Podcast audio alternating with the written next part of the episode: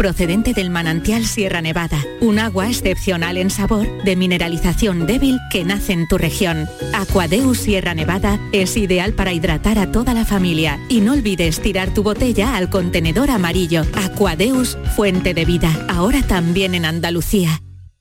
¿Puedes imaginar ver a tu artista favorito tan cerca en concierto? Solo Concert Music Festival puede hacer que esto ocurra. Además, en Concert Music Festival vas a poder tener la mejor experiencia gastronómica. Descubre el restaurante Alma con carta elaborada por el restaurante Antonio de Zahara de los Atunes. Reservas en concertmusicfestival.com y en Ticketmaster.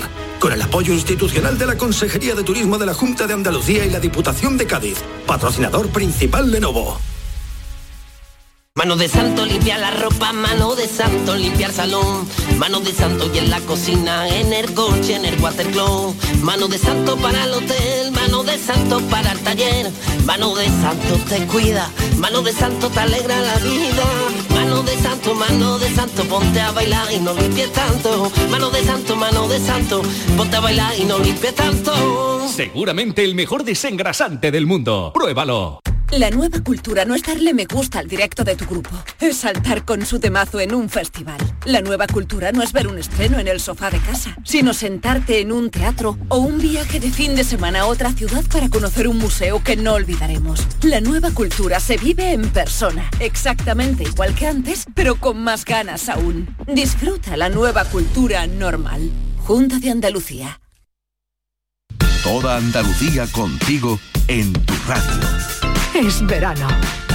Canal Sur Radio Sevilla. ¿Sufres el calor en tu vivienda o lugar de trabajo? ¿Quieres el aire acondicionado mejor valorado? Mundo Clima es la marca líder en aires acondicionados porque su relación calidad-precio es imbatible y lleva más de 40 años en el mercado. Los aires acondicionados Mundo Clima certifican la más alta eficiencia energética y tienen asistencia técnica en toda España. Si quieres lo mejor, pide Mundo Clima a tu instalador. ¿A tu Mercedes le toca pasar la ITV? Evita cualquier sorpresa. Acércate a Concesur Dos Hermanas y le realizamos un chequeo pre-ITV totalmente gratis. Y si necesita reparación, en Concesur Dos Hermanas te lo ponemos más fácil. Infórmate en grupoconcesur.es o en el teléfono 955-634-400 marcando la opción de cita previa. Te esperamos en Concesur Dos Hermanas. Concesur y Fervial, tus talleres autorizados Mercedes-Benz en Sevilla. Vente a Dimarsa, ponte en mis manos y dile chao, dile chao chao, dile chao, chao, chao, empieza ya tu autoconsumo, nuestro petróleo es el sol. Leques fotovoltaicas Dimarsa y despreocúpate de la factura de la luz. Dimarsa.es.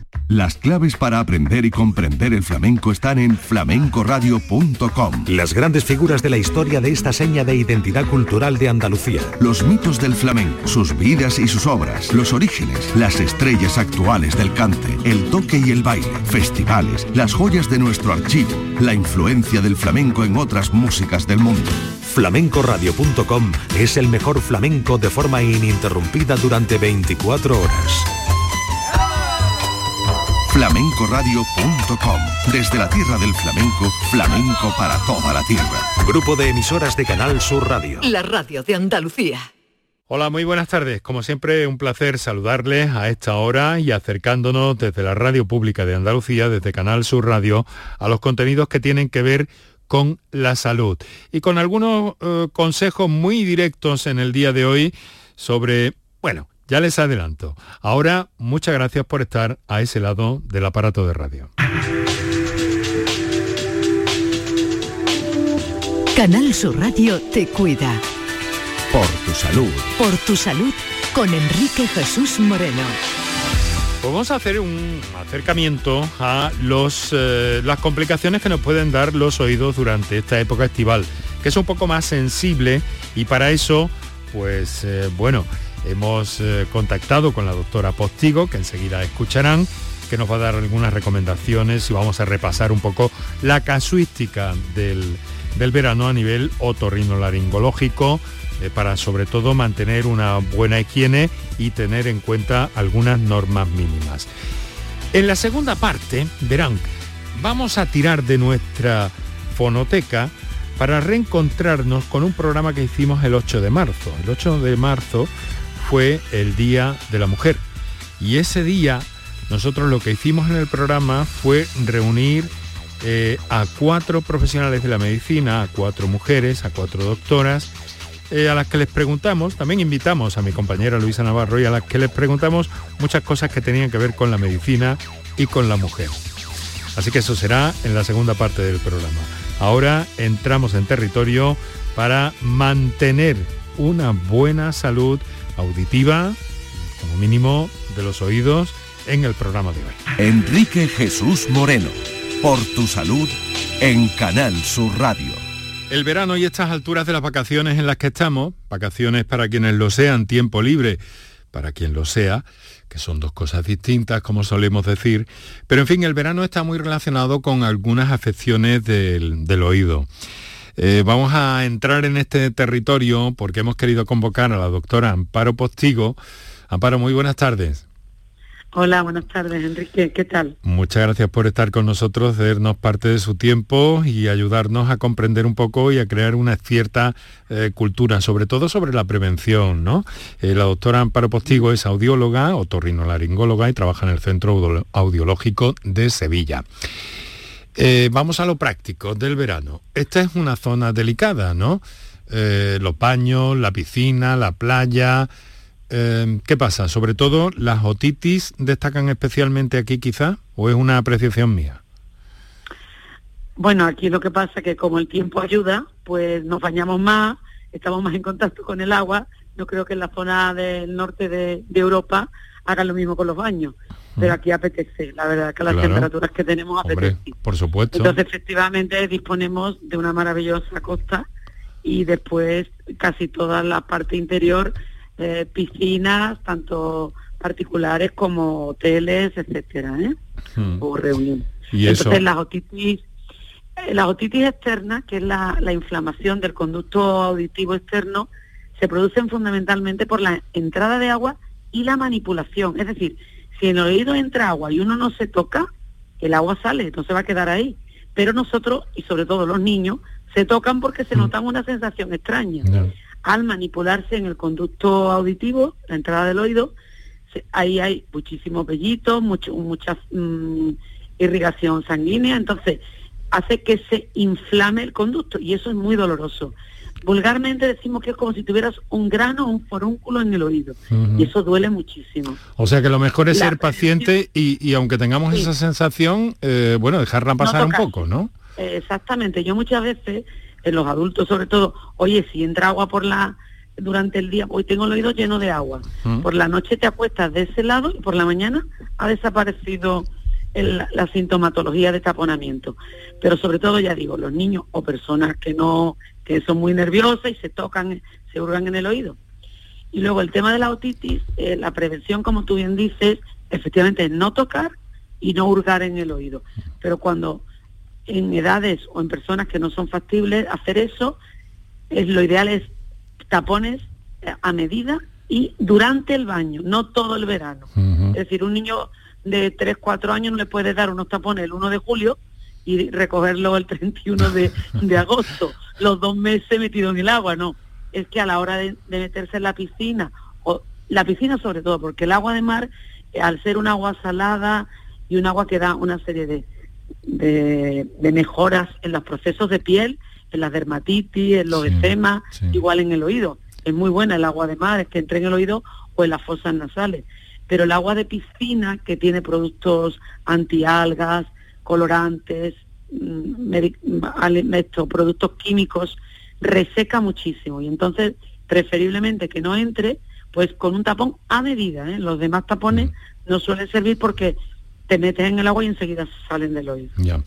Eh, a ver, hay una cosa. Eh, ¿Cuál debería ser? Porque es sensiblemente distinta quizá la higiene que deberíamos mantener en el oído durante estas fechas de altas temperaturas y las del invierno de algún modo, ¿no? Eh, ¿Cuál sería una buena higiene del, oído en esta época del año, doctora? en el oído no se debe hurgar mm, del pabellón, es decir, de la oreja hacia adentro con nada.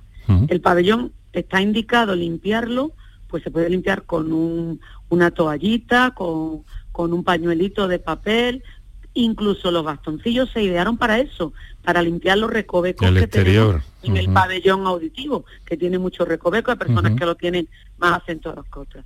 Sin embargo, hurgamos con lo que no debemos, ¿no? Y para adentro con nada.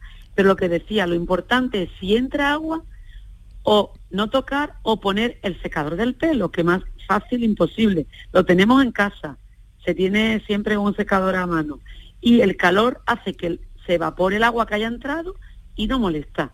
Limpiar solo el, el pabellón auditivo, la oreja, pero nunca el conducto auditivo.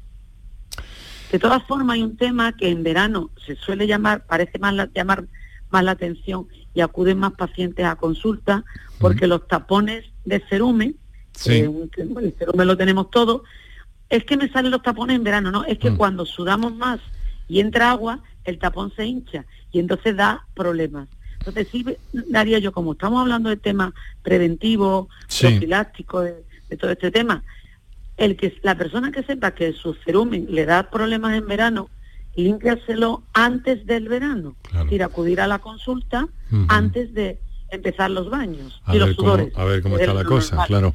Porque además hay mucha exposición a la arenilla, a esas sustancias que tiene el agua del mar, claro. Exacto. Claro. Y la forma de prevenir es limpiar antes.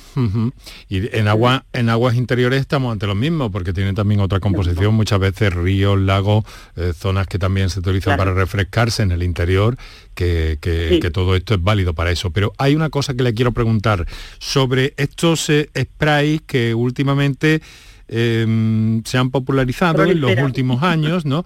Que esto es una limpieza del oído, que esto eh, eh, puede ser interesante, doctora.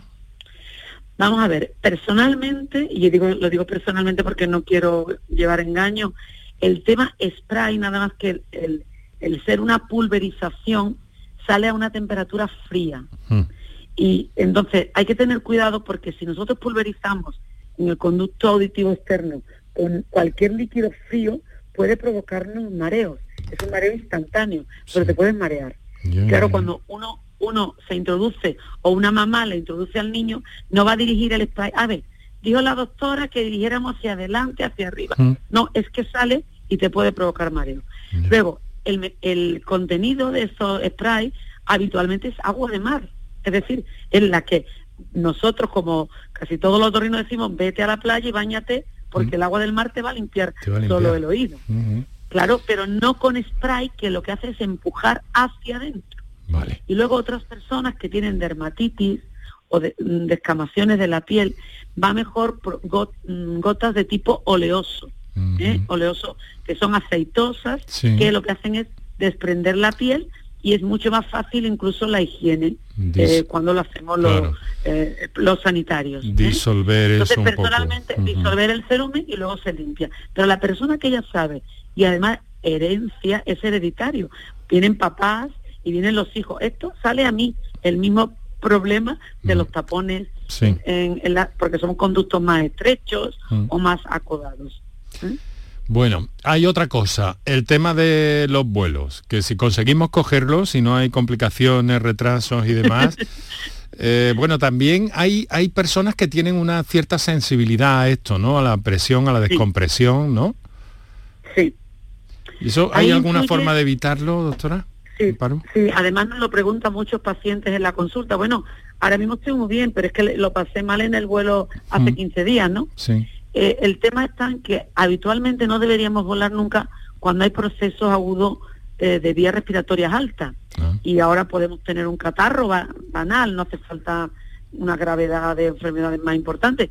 Un catarro nasal, eh, una faringitis que son frecuentes también ahora, con los, cambios de temperatura. Entonces, cuando hay moco en la faringe y arriba entre la nariz y la, faringe y la garganta, el moco va hacia el oído, que es ah. lo que normalmente compensamos cuando nos sonamos la nariz, tragamos, bostezamos, masticamos chicle, toda. Entonces la prevención yo siempre digo, si es factible en un vuelo, previamente masticar, bueno, un coma de más caro, abrir y cerrar la boca, que es el movimiento que nos abre el conducto de la trompa, que es el conducto que va de la nariz al oído. Esto de taponar la boca y la nariz, Amparo, esto de taponar la boca y la nariz y soplar, ¿eso no es bueno? Soplar no es bueno, el valsalva no, porque si estás con un catarro lo que haces es introducir mm. las secreciones nasales en el oído. ¿eh? Entonces, pero sí hacerlo más suave es el bostezo.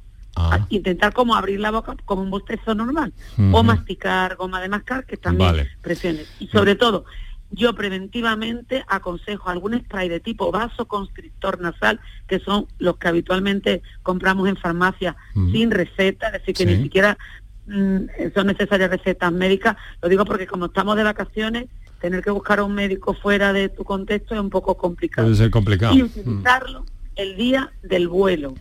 Utilizarlo el día del vuelo, te vas de vacaciones, estás tu tiempo, cuando vayas a volver mm, el vuelo de vuelta, volver a utilizar el spray el mismo el- las 24 horas antes del vuelo, porque despeja, descongestiona la nariz y hace que tu aire entre mucho mejor en el oído.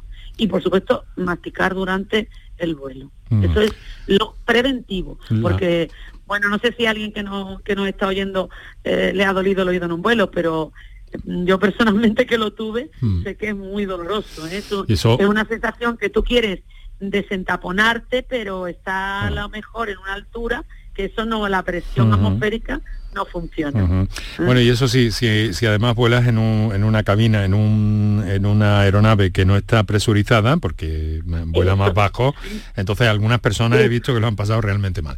Bueno, pero vamos, a, mal, vamos a una cosa. Eh, eh, todo esto, claro, la especialidad es otorrinolaringología. Y estamos hablando de nariz, garganta, oídos. También ese exceso de bebida fría puede provocarnos eh, eh, procesos en la laringe, en la faringe, que pueden llegar al oído también, pueden llegar a afectar al oído, ¿no? O sea que la prevención sería eh, negociar el un tema de la prevención de las claro de las bebidas y de los productos fríos que, que es lo que nos apetece con las temperaturas altas siempre personalmente eh, todo que tiene que pasar por la boca Mm. cuando que un líquido o una comida pasa por la boca cambia la temperatura. Es decir, lo que no es tan bueno es utilizar las cañitas para aspirar en un, en un helado, en una granizada, o lo que nos gusta también, que es el botellín, la botella directamente Ujú. a la faringolaringe, porque al caer eso en frío ya te ha producido una reacción inflamatoria. Algunas veces hay como una ansiedad, hay como una ansiedad Claro. que te llevas el botellín directamente a la, sin pasar por la boca. Esto es muy interesante. Exacto, no pasa por la boca. Entonces, si pasa, yo siempre digo, toma, es que se puede, yo no quiero tomar pues un refresco, una, una cerveza o un tinto de verano, todo con hielo o una granizada. Todo si pasa por la boca no da problema en la faringe, porque ya se calienta, es instantáneo. ¿Qué ocurre cuando lo hacemos directamente en la pared posterior de la faringe? Es muy molesto porque además da reacción inflamatoria aguda. Uy, tengo un pinchazo, mañana estás o ronco, con disfonía, la voz tomada, garrastera, etcétera, todos los síntomas que da este enfriamiento como normalmente decimos, no catarro de tipo de días altos. Vamos a ver, eh, una última o casi penúltima cosa. Eh, Amparo, las eh, inmersiones tan populares que se han hecho estas inmersiones en submarinista en personas prácticamente sin entrenar o con un curso previo muy rápido. ¿Alguna precaución especial en este sentido? Porque esa- esas inmersiones también puede haber complicaciones por, por el cambio de presión, etcétera. Claro, un barotrauma, un barotrauma, que es muy, eh, puede llegar a ser grave. Efectivamente, bueno, afortunadamente ya en nuestras costas y, y cuando vemos y vemos los programas de televisión, escuchamos la radio, cada vez hay más lugares seguros de hacer esas inmersiones, Sí. porque hay muchas escuelas Con de garantía. submarinismo que te enseñan con una garantía que además, ay, que yo quiero tres días vengo y quiero, no te dejan siquiera, no, no, si usted quiere hacer este deporte con seguridad. Pero luego, a veces, pues somos un poco arriesgados, vamos con amigos, vas en un, en un barco, no, no, yo me tiro al fondo y bueno, con el oxígeno y con todo, ¿no? Hay que tener cuidado, porque efectivamente, si no sabes compensar cómo hay que deglutir, cómo hay que cambiar las presiones, y no es lo mismo bajo el agua a, a 10 centímetros, a, a 15 centímetros, que a 20 metros, no es lo mismo. Y hay que saber cómo descomprimir, porque te puede provocar aparte de un problema grave de salud, una burbuja de aire, que, que es lo que vulgarmente se dice, el desmayo de, del submarinista, eh, que, que también te lo puede provocar una rotura del tímpano, una rotura de, la, de las cavidades internas del oído interno. No, no que se puede, que no se puede jugar con esto, en definitiva. Exactamente, con eso no se puede jugar. Y yo mm, cada vez que veo eh, nueva escuela de, enseñar a, me parece perfecto, porque te tienen que entrenar a hacer las cosas que no te hagas daño, igual que el entrenamiento de cualquier deporte es así. Bueno, si entramos en el, en el terreno de los conciertos de verano, muchas veces tan bulliciosos, tan bullanqueros, con tanta potencia en vatios ahí en sonido, a lo mejor deberíamos dedicarle casi un capítulo aparte a eso. Pero hay una cosa que sí que me interesa, porque eh, es cierto que en verano también son frecuentes las hipoacusias, es, decir, de pronto mm, cae, de pronto hay una caída súbita de, la cantidad de oído que, es decir, que, notamos como que nos llega menos el sonido, ¿no? Eh, ahí que hay que hacer, ahí hay que buscar asistencia médica urgente, me parece, Vamos A ver. Efectivamente, si hay una hipoacusia súbita, bueno, ahora si quieres comentamos ahora lo de los conciertos, pero ante la pérdida súbita de audición, es decir, nos acostamos bien y nos hemos levantado taponado y no oigo bien. Eso requiere asistencia médica de urgencia. Da igual que estemos en nuestra ciudad o estemos de vacaciones, porque hay procesos de tipo eh, vasomotor, vírico, eh, subida de tensión en personas que tengan problemas circulatorios, que un cambio de temperatura, un golpe de calor, el exceso, el haber estado expuesto y haber tomado luego cosas muy frías mm. y puede provocar un vasoespasmo, es decir, una alteración del riego del oído y el oído pues ante eso reacciona con pérdida de audición. Y el tratamiento es urgente. Si no, bueno, cuando vuelva a mi ciudad, ya, no, me miro. Es que hay que hacerlo entonces, porque se pone rápido y tiene más probabilidades de recuperarlo que luego. Y luego en cuanto a lo que decías de los conciertos, sí, una puntito sí, el que tiene el verano es que son al aire libre y esos son, son menos dañinos para el oído porque ah. hay aire al aire, estamos al aire. Aunque tenga muchos vatios de potencia. Pero por supuesto prevenir de no ponerse al lado de los baffles o salir y cuando salgas si tienes algún síntoma agudo acudir a urgencias porque aunque habitualmente cuando salimos de un concierto nos queda esa sordera de aquí a mañana, si mañana lo sigo notando, hay que ir, hay al, que médico. ir al médico. Hay que ir al médico. Más claro, imposible. Eh, doctora, ha sido un placer eh, tenerla con nosotros esta tarde, doctora Amparo Postigo, audióloga y naturalmente otorrinolaringóloga, Centro Audiológico de Sevilla. Muchas gracias y buen verano, que ya sabemos que, hace vacaciones más bien hacia el otoño, ¿no? sí, verano trabajo, pues, así que pues consulta diaria. Muy bien, pues que lo pase muy bien, doctora. Un saludo, muy buenas tardes. Igualmente, buenas tardes, gracias a ti. Pues eh, la doctora Postigo estuvo presente en la reunión que mantuvimos en el programa con cuatro doctoras eh, de muy diversas especialidades que nos acompañaron para hablar de medicina y mujer en un encuentro en el que también invitamos en el programa a mi compañera Luisa Navarro, que también preguntó por supuesto. Y eh, vamos a recoger al menos unos fragmentos, una selección de los contenidos que tuvimos en aquel día. Canal Sur Radio te cuida. Por tu salud con Enrique Jesús Moreno. Bueno, pues estamos en marcha. Quiero, quiero presentarles, antes de saludar a nuestras invitadas en el ámbito sanitario de hoy, eh, que son cuatro doctoras, que enseguida voy a saludar. Eh, quiero decirles que estoy aquí con una compañera mía, que es Luisa Navarro. Hola, ¿qué tal? Hola Luisa, ella es editora del programa Con acento de mujer, que recientemente ha sido premiado, por cierto, Luisa. Sí, una suerte, la verdad. Ha sido una alegría. Cuando recibí la llamada no, no daba crédito, me puse hasta nerviosa. Sí, yo me pongo nervioso. Ayer me puse muy nervioso por una de estas cosas. y, oye, ¿tú eres feminista? Sí. Oh, sí sin duda. Ser feminista es ser igualitario, no es lo contrario de ser machista y eso muchas veces hay que repetirlo, hay que volver a decirlo, porque la gente se piensa que cuando uno dice que es feminista quiere decir que, se opone al otro, no, se opone a que haya desigualdad. Pero en, en el mundo feminista cada vez hay más hombres que se declaran. Sí, sí. Y además hace un rato cuando te estaba escuchando que hacías la introducción al programa, sí. has tenido lo que es una postura totalmente igualitaria a la hora de, utilizar el lenguaje.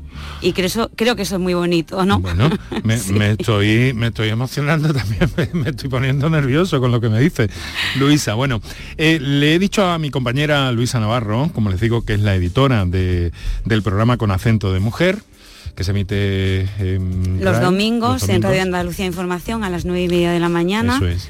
Son 28 minutos de revista, pero la verdad que muy, muy divertida y lo pasamos muy bien. Muy divertida, sí, y, mucho trabajo te da porque te veo toda la semana implicada en eso. Bueno, te he dicho, eh, voy a tener a tres, eh, perdón, a cuatro doctoras y vamos a hablar de eh, de Mujer y Salud. Y te invito, ¿te quedas al programa? Sí, además ha sido un Te cazado un poco al vuelo ahí, ¿no? Sí, pero me has dicho, tengo cuatro invitadas, vamos a hablar de más o menos tal cosa.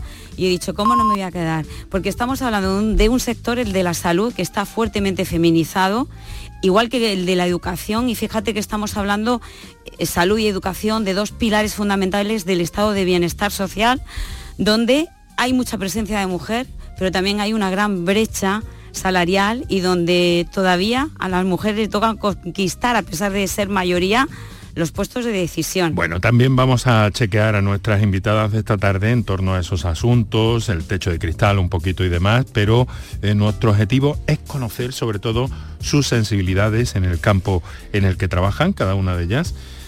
La doctora eh, Mercedes Leánez es urologa, trabaja en el Hospital San Juan de Dios del Aljarafe. Doctora Mercedes, si me lo permite, que es nuestra urologa de referencia en el programa, muchas gracias por estar una tarde más con nosotros. Muchísimas gracias, Enrique. Un placer acompañaros una tarde más. Doctora Rosa Oña, es jefa de ginecología y obstetricia del Hospital de Valme, en Sevilla. Doctora Oña, muy buenas tardes. Muchas gracias por la invitación. ¿eh? Gracias. Doctora Carmen Jodar Casanova es, eh, trabaja en el Centro de Salud de Castilleja de la, de la Cuesta, en atención primaria, es especialista en dolor. Muy buenas tardes, doctora. Hola, buenas tardes, Enrique. Muchas gracias por invitarme a tu programa. Y doctora Mar Martínez es cardióloga, trabaja en el Hospital Macarena y está en el grupo de cardiopatía y mujer de la Sociedad Andaluza de Cardiología, de lo que hemos hablado, por cierto, hace algunas semanas en nuestro programa y que nos parecía muy importante que estuviera también hoy aquí con nosotros. Mar, muy buenas tardes. Buenas tardes, Enrique. Es un placer estar con vosotros. encantado de saludaros a todas. He querido presentaros así brevemente. Ahora eh, vamos a iniciar. Eh, pues bueno, algunas preguntillas que os quiero hacer sobre todo esto, eh, mm, de vuestro trabajo en torno a la medicina, en este caso, con vuestras distintas tareas. Y voy a empezar, voy a retomar un poco el hilo por ese circuito que he establecido de alguna cosa. Bueno, os presento, habéis escuchado a mi compañera Luisa Navarro, que está por aquí, que querrá saludaros también. Bueno, un placer. Hoy está muy sororo el programa. Hoy estoy yo fuera de lugar, ¿no? no, no, estás aquí vibrando igual, pero... Ah. Sí, eh, vibrando siempre, con la radio siempre, eso sí. Eso sí, con la radio siempre. Entonces digo que, voy a retomar con Mercedes, Mercedes Leanes. Em, ¿Hay una perspectiva de género en el abordaje de, la medicina en tu trabajo diario? ¿Consideras que, la hay, doctora? Eh, bueno, cada vez más, ¿no? Eh, cada vez la perspectiva de género comienza pues desde la formación eh, universitaria, que cada vez es más igualitaria, incluso ya cada vez más feminizada, ¿no? las facultades de medicina eh, yo diría que un 80% somos ya mujeres en las nuevas, las nuevas generaciones. Y eh, después eso desde el punto de vista de formación nuestra y desde el punto de vista de la población, pues cada vez también eh, la mujer está más implicada en, la salud, en su propia salud. ¿no? hay patologías que, antes, hace unos años, eran propias de la mujer y, y propias de la edad y hoy en día afortunadamente cada vez están tomando más implicaciones en, su salud. La misma pregunta le traslado a la doctora Rosa Oña, que es jefa de ginecología, obstetricia en el Hospital de Valme, que además está muy involucrada en cuestiones relacionadas con la prevención de la salud femenina, ¿o me equivoco? Doctora, creo que no. No, creo que no.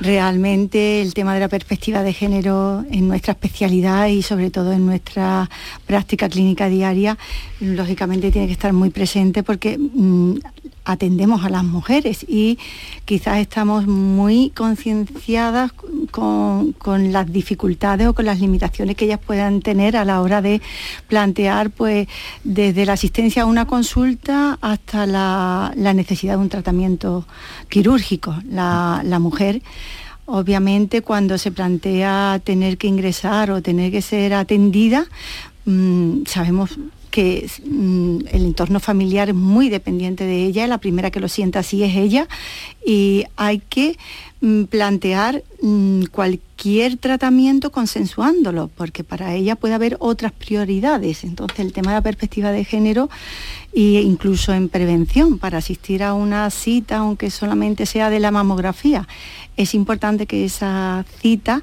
pues tenga posibilidades de cambio, porque la, mujer va a tender a priorizar lo que es el cuidado y la atención al núcleo familiar, ¿es verdad? Mm.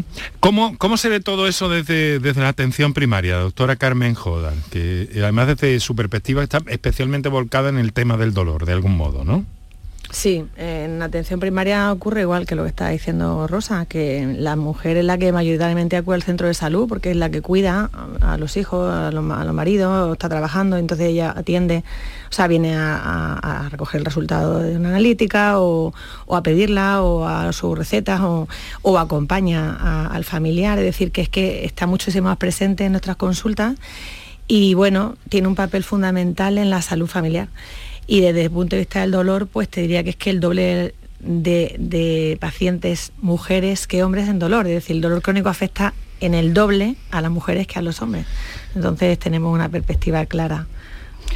¿Eso es algo que, tiene usted contrastado? El doble, me dice. Sí, eso en la última, en la última mm, eh, eh, eh, bueno, eh, la cuesta de salud, perdón, que hubo en el, en el 96, eh, se llegó a esa conclusión, que afecta el doble el dolor a las mujeres que a los hombres, el dolor crónico. Entonces tenemos que tomar esa perspectiva en el tratamiento del dolor también, porque no, no solo lo expresamos de otra forma, ¿no? tenemos una forma diferente de expresar los sentimientos y eso nos afecta efectivamente en un síntoma tan desagradable como es el dolor. Mm. En el ámbito de la cardiología, doctora Mar Martínez, eh, bueno, hay mucho campo, desde luego, ¿no? Pero hay algunas cuestiones especialmente mm, que, bueno, hemos conocido en este programa, conocíamos de antes, pero hemos puesto de manifiesto en este programa hace un par de semanas eh, que, por ejemplo, un, infarto se presenta de modo muy distinto en una mujer que en un hombre. ¿Hay una eh, cardiología para la mujer de algún modo? Pues mira, la concienciación que tiene que estar primero en las mujeres ya está llegando a los médicos. Es verdad que los cardiólogos hace tiempo que hemos empezado a despertar que la enfermedad del corazón son distintas en los hombres que en las mujeres que se manifiestan de forma distinta, tienen síntomas distintos. Eh, la causa última muchas veces no es la misma que en los hombres y el tratamiento muchas veces no es el mismo. Entonces, claro, lo que antes aplicábamos a los hombres no se puede aplicar de la misma forma a las mujeres. Y hace pues como, podría decirte, 15, 20 años en los que los cardiólogos no estamos también concienciando sobre las particularidades de la, de la enfermedad del corazón en la mujer. Y ya te digo, si bien ya los cardiólogos empiezan a intentar mm, poner el mismo tratamiento o adaptar los tratamientos a las mujeres, sí tenemos una gran brecha que, que, son las mujeres que están en la calle. Es que todavía existe la percepción de que el infarto es una enfermedad de hombres y de que si alguien lo del pecho puede ser cualquier otra cosa, un síntoma digestivo, algo respiratorio, antes que algo de corazón. Entonces eso dificulta mucho que la mujer vaya al médico o que la mujer vaya a urgencia diciendo es que puedo tener un infarto. Y si llegamos tarde, pues va todo mucho peor. Caramba, eh, desde luego son, son datos que, deberíamos leer, mirar, estar atentos eh, todo, toda la población, ¿no? Porque incluso hay mujeres que mm, mm, se saltan un infarto, tienen síntomas previos y lo achacan a otra cosa, ¿no? Eso nos decían dos de sus compañeras eh, Mar hace, hace unas semanas en el programa y esto es verdaderamente un dato apabullante. me gustaría mm, preguntaros ahora que que tanto se habla, Mercedes lo ha señalado, ¿no? que hay cada vez más mujeres en los hospitales, en los centros de salud, eh, más jóvenes también, en las facultades, a punto de terminar sus estudios, iniciándolos también, desde luego, hay una mayoría de mujeres en torno a la medicina. ¿Os importa que, os pregunte mm, qué os impulsó a la, a la medicina? Empiezo por Mercedes. Bueno, no me importa en absoluto, Enrique. Lo digo porque es algo personal. No, yo, yo creo que, es algo que se tiene algo. En mi caso fue desde pequeña. Es decir, yo tuve muy claro desde pequeña que yo quería ser médica. Eh, o médico o veterinario. Entonces, finalmente me dediqué por la, por la medicina y, yo creo que es algo vocacional. Esta, esta carrera debe de ser vocacional porque es una carrera dura, es una carrera Em, con una intensidad de años. Antes, antes de, subir aquí a Plató, eh, lo hablábamos entre Rosa y, Mar, que esto es un no parar. Es decir, esto tú nunca terminas, nunca terminas de estudiar, nunca terminas de formarte, eh, nunca terminas de preocuparte por los pacientes, de volcarte en tu trabajo. Eh, sales de un sitio, comes a las prisas en 10 minutos y te vas para otro sitio porque tienes una reunión, porque tienes un congreso, porque tienes trabajo privado, es decir, esto si no es vocación lo que te impulsa a entrar y te impulsa a mantenerte, esto no es, no es, no es soportable, ¿no? Bueno, hay que, hay que, habrá que algo haréis para gestionarlo, Mercedes. Bueno, yo creo que, es eso, es la pasión, es la pasión que, al fin de cuentas, exactamente, al fin es lo que empuja al mundo, la pasión es mm. lo que empuja al mundo. Rosa, eh, Igual. qué llegó la medicina? Pues básicamente lo mío era, como decimos todos, y resulta un poquito cansino, vocación. A mí o era medicina o era enfermería pero es que realmente es muy es muy interesante y resulta, como dice Mercedes, apasionante porque tú aprendes, el esfuerzo tuyo siempre va a redundar eh, en algo de mejora para los que te rodean. Entonces, eso es muy estimulante porque todo el esfuerzo que tú haces cuando te preparas algo, cuando aprendes una técnica quirúrgica que supone pues un sacrificio mm, por tu parte y por el clan familiar que te apoya.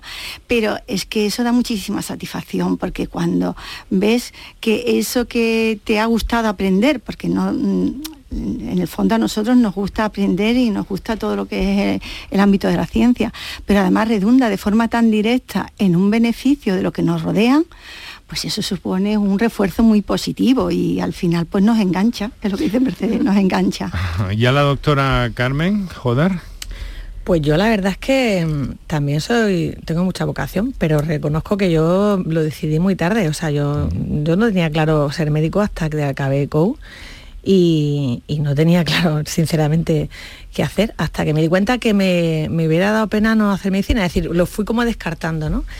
Y a mí lo que me apasiona de verdad es comunicarme con mis pacientes, hablar con ellos, me encanta el paciente. O sea, yo no me planteé nunca ser médico de familia porque, bueno, me gustaban muchísimas especialidades y la medicina de familia no especialmente, me gustaba, pero no y, bueno, y estoy enamorada de, mi trabajo realmente, ¿eh? o sea, me encanta hablar con los pacientes, serle útil, ser alguien más referente en, la familia, ¿no?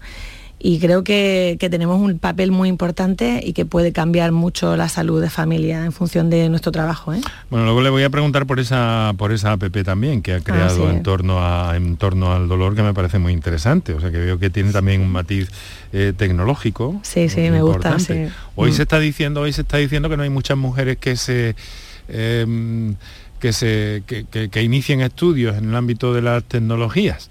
Sin embargo, bueno, yo creo que ya hay mujeres en todos los ámbitos, ¿eh? pero bueno, es verdad que no, pero siguen saliendo datos, siguen saliendo datos sobre eso. Mm, mi compañera Luisa asiente con la cabeza. Bueno, eh, doctora Mar Martínez, ¿cómo, ¿cómo llega usted a la medicina? Pues espero no repetirme, que al final a todas nos encanta esto.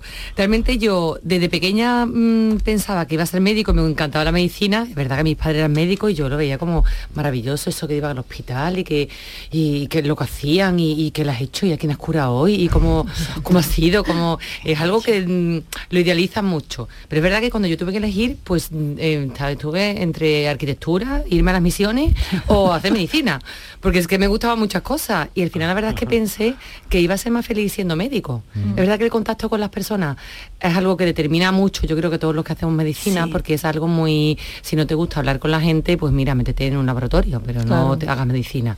Entonces, aunque hay especialidades que tienen más contacto con el paciente que otras, pero es verdad que, que lo del contacto con las personas es algo que, mm, pesa mucho a la hora de que nos decidamos, yo creo que casi todo.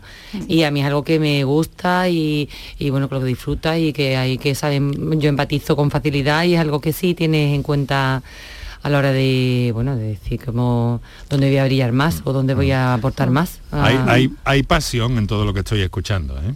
Sí, aquí hay mucha pasión. Claro. Bueno, a mí me llama mucho aquí. A mí me llama mucho la atención que todas ellas hablan de, de, bueno que tenían y sentían esa vocación, ese pálpito, pero ninguna ha, ha nombrado ningún referente ninguna ha dicho qué referente podía tener. Quizás, a lo mejor, si no me equivoco, Mar, tú ahí has nombrado que tienes a tus padres como referente a la hora de elegir la medicina, pero el resto no. Y lo digo porque muchas veces hay series de televisión donde gente que se ha fijado ha dicho, pues quiero ser médico porque el referente lo vi, oh. no sé, en una serie como el Doctor House o cualquier cosa así, ¿no? Sin embargo, ellas no han nombrado ninguno y me gustaría un poco que eh, pudierais señalar si eh, de pequeñas habéis tenido esa ausencia de un referente mujer dentro del mundo de la medicina o lo habéis echado en, algún momento en falta o con el tiempo os habéis dado cuenta que faltaban y que estaban a lo mejor ocultos, olvidados o un poco ahí. Me parece muy interesante. ¿Quién, ¿Quién responde? Mira, la ausencia de mujer como referente, toda la hemos tenido en la infancia en todos los ámbitos. En el ámbito de la política, en el ámbito de, las tecnologías, en el ámbito de nuestra infancia no había tantas mujeres mm, en sitios en los que destacaran. Y es algo que afortunadamente la sociedad está superando. Pero es cierto que mujeres ahora ya se intenta sacar la luz mm, mm, y, y, potenciar todas aquellas mujeres que han sido investigadoras, que han sido científicas, porque a verlas las ha habido ha habido muchas mujeres en la historia que han hecho cosas importantes, pero es cierto que a nosotros no se nos ha enseñado en la época en la que nosotros estábamos en el colegio. Mm. O sea, ausencia de figuras femeninas eh, intelectualmente interesantes mm, tenemos todas, pero no solamente en la medicina. En todos los ámbitos. En casa pero sobre todo yo creo que es que no se reflejaba. en Nuestra época podría, exactamente, seguramente había mujeres que estaban haciendo un trabajo relevante pues en todos los ámbitos que ha comentado Mar, pero no se promocionaba, no se daba a conocer, brillaban más lo que son las figuras de, del hombre. y, la mujer cuando aparecía a nivel público un poco iba como ayudante, colaboradora y bueno, eso han sido los últimos 20, 25 años cuando con el esfuerzo de muchas, pues los hemos ido superando y hoy en día, pues claro, no hay un ámbito donde no podamos hablar de un referente, muy femenino. Creo que es importante. Tampoco podemos negar, ¿no? Yo las he visto, ¿no? Las películas en blanco y negro, donde a, lo mejor se trataba el tema de la guerra y las mujeres eran las enfermeras y ellos eran los médicos. Exacto. ¿no? Sí. Pero eso sigue pasando. Eso sigue pasando actualmente. Yo cuando voy hago en primaria guardias y voy en la ambulancia a algún domicilio, entro con un compañero enfermero y, y, la familia se refieren a él como si fuera el médico. Y él dice, no, la doctora es ella. O sea, que eso sigue pasando. me hace, a mí me hace gracia, porque yo entro y además pero a ver a ver a quién le hablan. Y, muchas veces le hablan a él. Y pasar planta y ver enfermos ingresados y entrar tú como con tu bata, con tu, ¿verdad? Como, médico y preguntarte, oye, niña, ¿cuándo viene el médico? Y te quedas tú con la cara como la pared y dices, no, señora, o el señor, el médico soy yo. Soy yo ah, vale. ya no sé si es por ser mujer por ser joven, por ambas cosas. Lo de niña Pero todavía sigue pasando eso actualmente, ¿eh? Sí. No, además me imagino yo que a la hora de tener eh, esa intimidad con el paciente, eh, me imagino que habrá habido también momentos donde ha habido cierta incomodidad, sobre todo si, si se ha tenido que atender a una persona de cierta edad y era del género opuesto, ¿no? Me imagino que eso también se, ha sentido. Lo digo porque las mujeres que nos hemos ido integrando a la vida pública a través de nuestro trabajo, hemos tenido que ir eh, em, superando ¿no? todas estas situaciones donde el género parece que pesaba y estaba escrito de forma silenciada en nuestra cultura y hemos tenido que ir un poquito, voy a utilizar la palabra, reventando ¿no? situaciones y normalizando situaciones que se, que se veían como normales y no lo estaban siendo.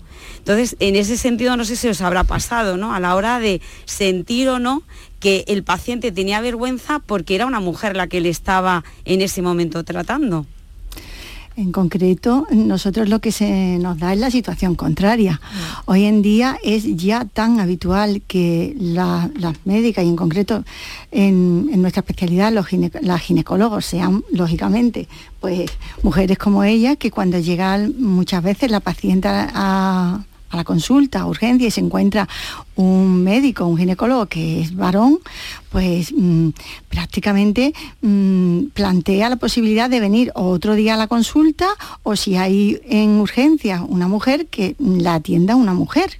Y realmente eso es así. Yo creo que en nuestro caso, en nuestra especialidad, es muy bien acogido el que haya mujeres en esta profesión. Ha, mm. sido mucho más fácil. Es, más fácil comunicar probablemente, ¿no?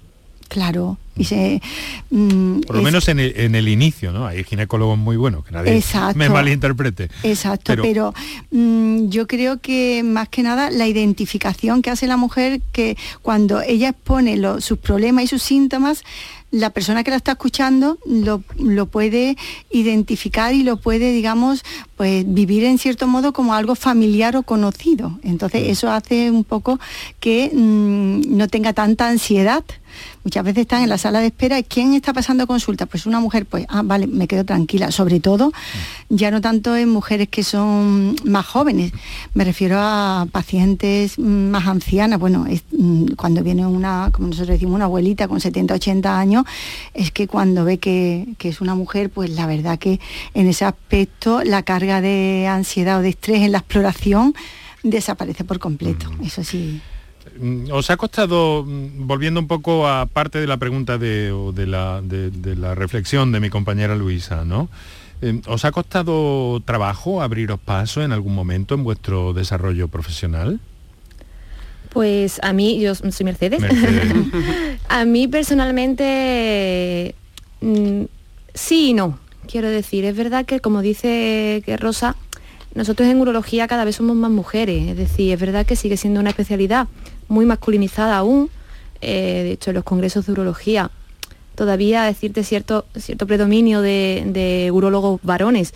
¿Te sientes sola en los congresos, Mercedes? No, no, no, para nada, para nada, para nada. Ya cada vez, ya las nuevas generaciones venimos, venimos empujando fuerte y con aire predominantemente femenino, ¿no? Pero es verdad que eh, personalmente, en ese aspecto, no he encontrado esa... Eh, diferencia o, ningún hándicap al respecto. Tampoco me lo he encontrado en la consulta, es decir, nuestra consulta, eh, a, lo que, a la pregunta que hacíamos previamente, es una, consulta donde exploramos genitales, donde exploramos, hacemos cistoscopias, procedimientos invasivos a nivel eh, de la vejiga y demás, que el paciente tiene que descubrirse de cintura para abajo. Tal como entra por la puerta, prácticamente eh, ya le estamos diciendo túmbese y descúbrase.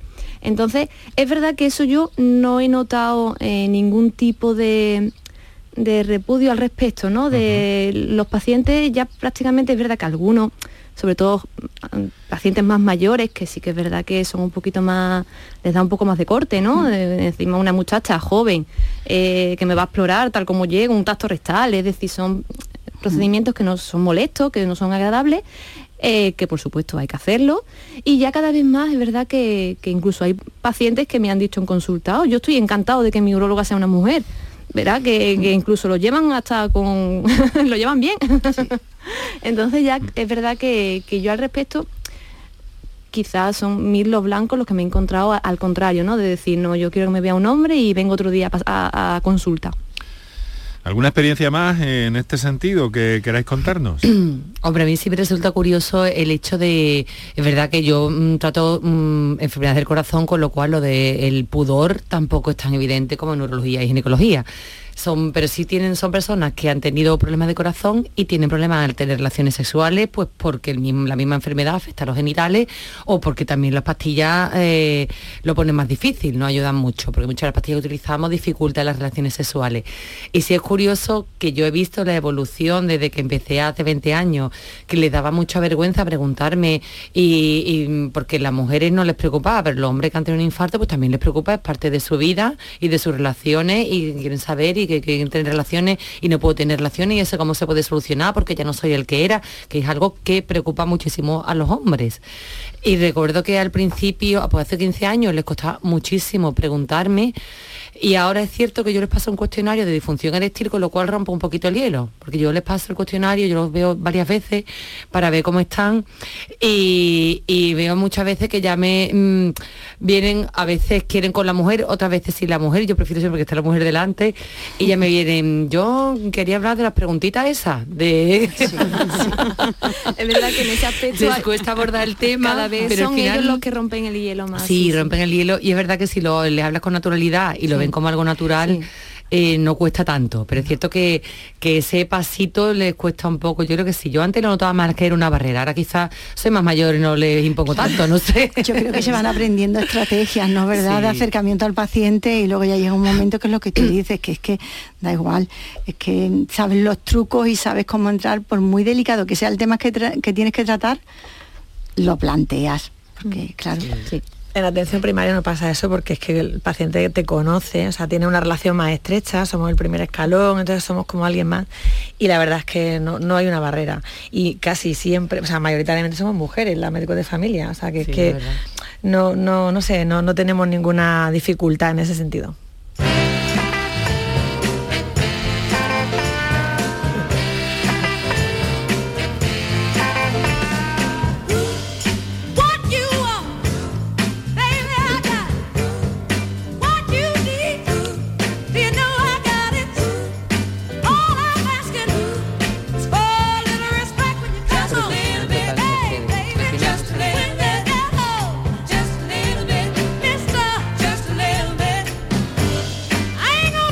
Compañero Kike Iraundegui y mi compañera Luisa Navarro han seleccionado algunas canciones eh, maravillosas eh, de estas que te gustaría hacer una colección, escucharlas esta tarde, esta noche eh, al completo, ¿no? Hacerte una, una sesión de audición de algunas canciones que tienen que ver mucho con, con la palabra mujer o mujeres. Estamos hablando con cuatro doctoras, Mercedes Leane, Rosa Oña, Carmen Jodar, Mar Martínez, varias especialidades, varios asuntos a tratar. Eh, te veía ahí anotando, Luisa, no sé si tenías algo que Porque de lo que han hablado, de lo que han hablado me ha recordado mucho y quería apuntarlo. Hay un libro maravilloso, es un ensayo que ha hecho Adela Muñoz, que es catedrática de la Universidad de, Sevilla, es ensayista, donde habla de, de las brujas habla de en la época antigua, con toda la persecución de la Inquisición, cómo había mujeres que curaban, utilizaban remedios de, que había en el entorno, en la naturaleza, para tratar a otras personas y cómo se les prohibió hacer eso.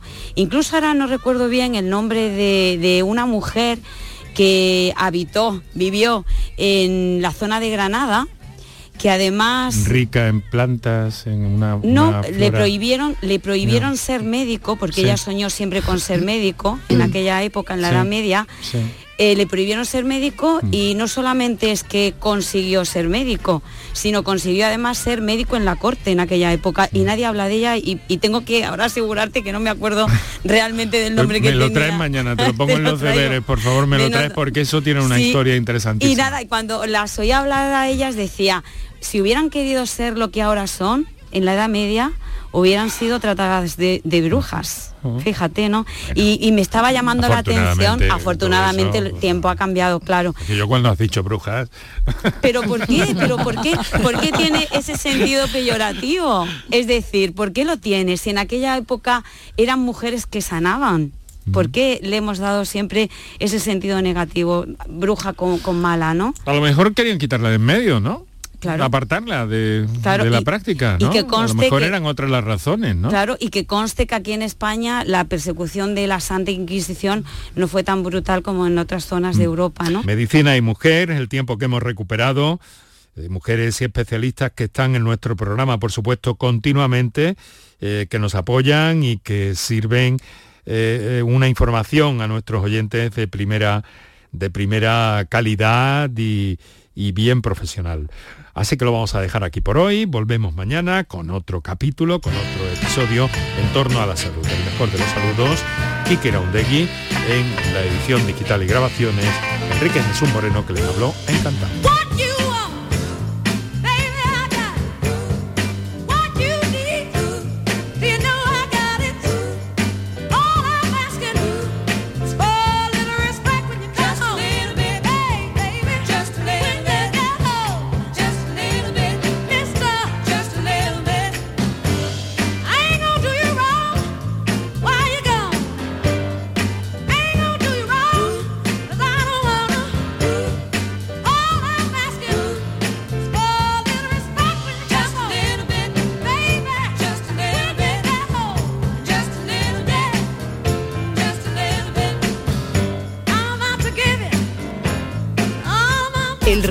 De la jornada con la última hora del deporte, la economía y el análisis lo tienes en el Mirador de Andalucía. De lunes a viernes desde las 7 de la tarde con Natalia Barnés. Quédate en Canal Sur Radio, la radio de Andalucía. Canal Sur, tu mejor verano. La mañana del verano. Disfruta de la mejor mañana que puedas imaginar en estos meses. Toda una aventura radiofónica para conocer Andalucía, nuestro patrimonio, nuestra gente, nuestra tierra, con el mejor humor. La mañana del verano con José Guerrero Yuyu. De lunes a viernes desde las 10 de la mañana. Refrescate en Canal Sur Radio, la radio de Andalucía.